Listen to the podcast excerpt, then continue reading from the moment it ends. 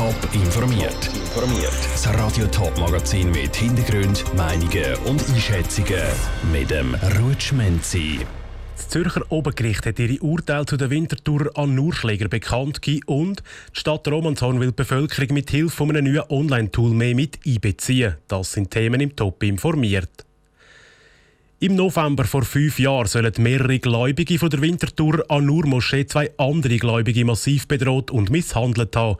Darum sind sie vor drei Jahren vom Bezirksgericht Winterthur verurteilt worden. Die Staatsanwaltschaft und auch die Verteidiger von den Anklagten haben das Urteil weitergezogen. Der Prozess am Zürcher Obergericht war Anfang September. Heute haben die Richter ihre Urteile bekannt gegeben. Sandra Peter, du hast das Urteil ein bisschen genauer unter die Lupe genommen. Was ist jetzt genau entschieden worden? Ja, das Bezirksgericht Winterthur hat acht von den zehn Anklagten zu Gefängnisstrafen verurteilt. Und das Obergericht verurteilt jetzt aber nur noch sechs von den Beschuldigten. Sie sind wegen Nötigung, Freiheitsberaubung und Drohung zu Gefängnisstrafen zwischen 12 und 19 Monaten verurteilt worden.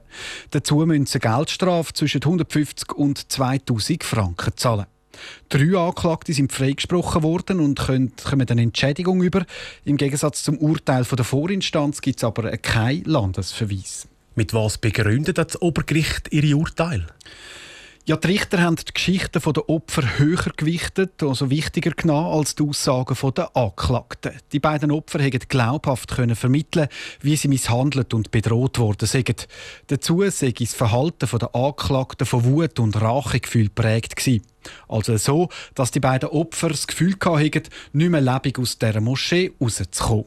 Danke dir, Sandro Peter. Die Urteile sind noch nicht rechtskräftig und könnten noch ans Bundesgericht weitergezogen werden. In Romanshorn leben über 11.000 Leute, alle mit unterschiedlichen Interessen, anderen Sorgen oder mit einem Haufen ausgefallenen Ideen. Und alle teilen sich eben einen Lebensraum. Der verändert sich laufend und hinter diesen Veränderungen stecken auch oft politische Entscheidungen. Und genau dort wird die Stadt Romanshorn jetzt ansetzen. Durch ein Online-Tool soll die Bevölkerung ihre Anliegen in Zukunft einfacher einbringen und transparenter über Entscheid informiert werden. Lara Pecorino. Das Ganze steckt noch in den Kinderschuhen. Das Online-Tool das wird im nächsten Januar zuallererst als Pilot für die Bevölkerung freigeschaltet.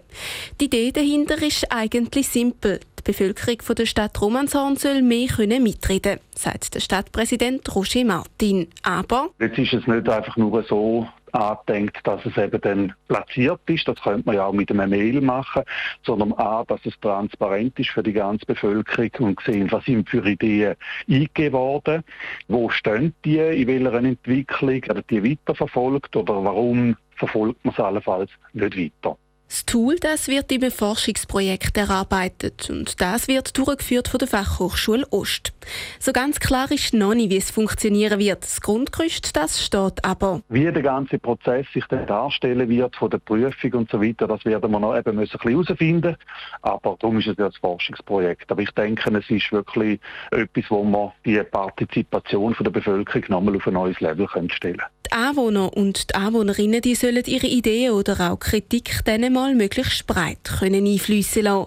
Eine Plattform für kurzfristige Mängel soll es aber nicht geben, erklärt Roger Martin. Was jetzt nicht die Idee ist, ist die Funktion von einem Stadtmelder. Also wo jemand schreibt, Kübel sind dort und dort überfüllt und man müsste die mal wieder leeren. Aber es könnte sein, Ideen, wo man hat, etwas zu verbessern oder man hat irgendwo anders vielleicht ein gutes Beispiel gesehen. Also das ist kunterbunt bunt gemischt und wir lassen uns dann überraschen. Im Januar gibt es dann einen Anlass, wo die Bevölkerung das Tool kann kennenlernen und auch schon die ersten Bedürfnisse gesammelt werden, sagt Roger Martin. Ab dann ist es dann eigentlich ist der, der Pilot scharf und dann kann man das auch online dann nutzen. Dann wird man mal ein paar Monate Erfahrungen sammeln, wird die auswerten, analysieren und die Idee wäre eigentlich dann, dass wir auf den Herbst 2022 können sagen, das Forschungsprojekt ist abgeschlossen. Wenn das Tool steht, kann es zu einem späteren Zeitpunkt sogar neue Stellen geben, wo all die Anliegen dann bearbeitet.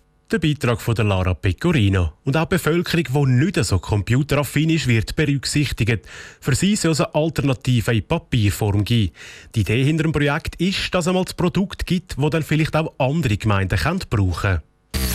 Top informiert, auch als Podcast. Mehr Informationen gibt es auf toponline.ch.